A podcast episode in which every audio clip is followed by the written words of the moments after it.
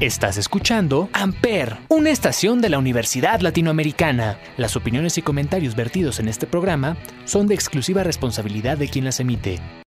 Amper Radio presenta.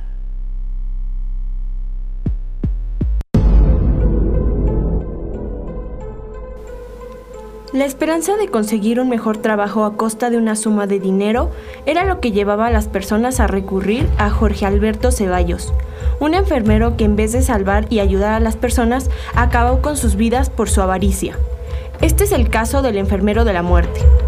Este caso inicia en el año 2012, en el estado de Chihuahua, cuando Jorge Alberto Ceballos entró a trabajar a la Clínica 38 de LIM como enfermero auxiliar. Las personas a su alrededor lo consideraban una persona amable, amigable y con una presencia que ocupaba para ganarse la confianza de sus víctimas. Ese mismo año, Jorge empezó a prosperar económicamente de manera muy notable, llegando a tener autos de lujo con valor de 2 millones de pesos.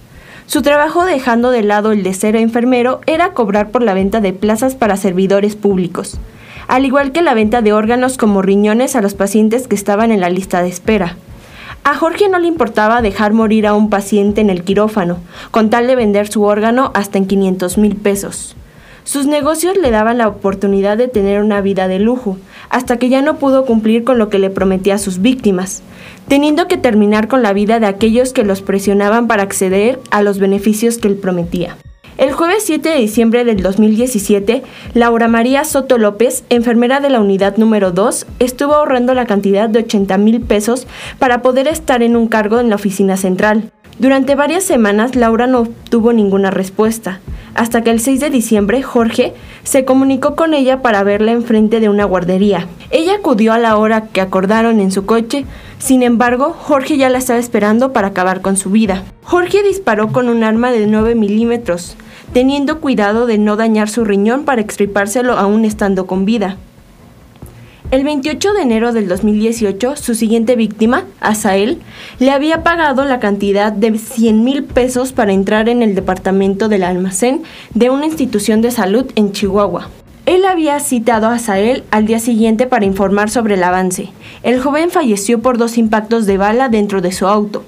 Su último crimen fue realizado el 30 de junio del 2018 en un domicilio en el fraccionamiento Lomas de Universidad, en donde la familia Romero Almendaris fueron asesinados. Esta familia había acudido al enfermero de la muerte para conseguir un riñón para el abuelo, con un valor de medio millón de pesos. La familia había notado que Jorge no iba a cumplir con lo prometido. Lo citaron en su hogar para encararlo. Se desconoce exactamente lo que pasó dentro de ese domicilio.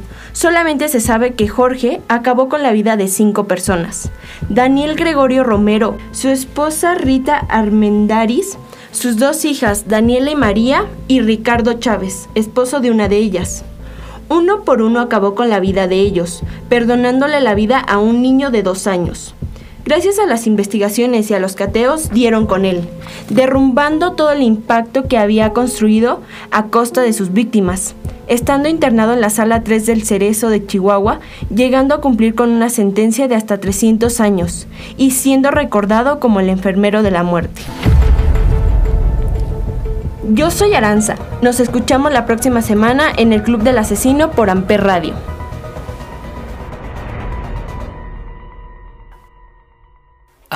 Radio presentó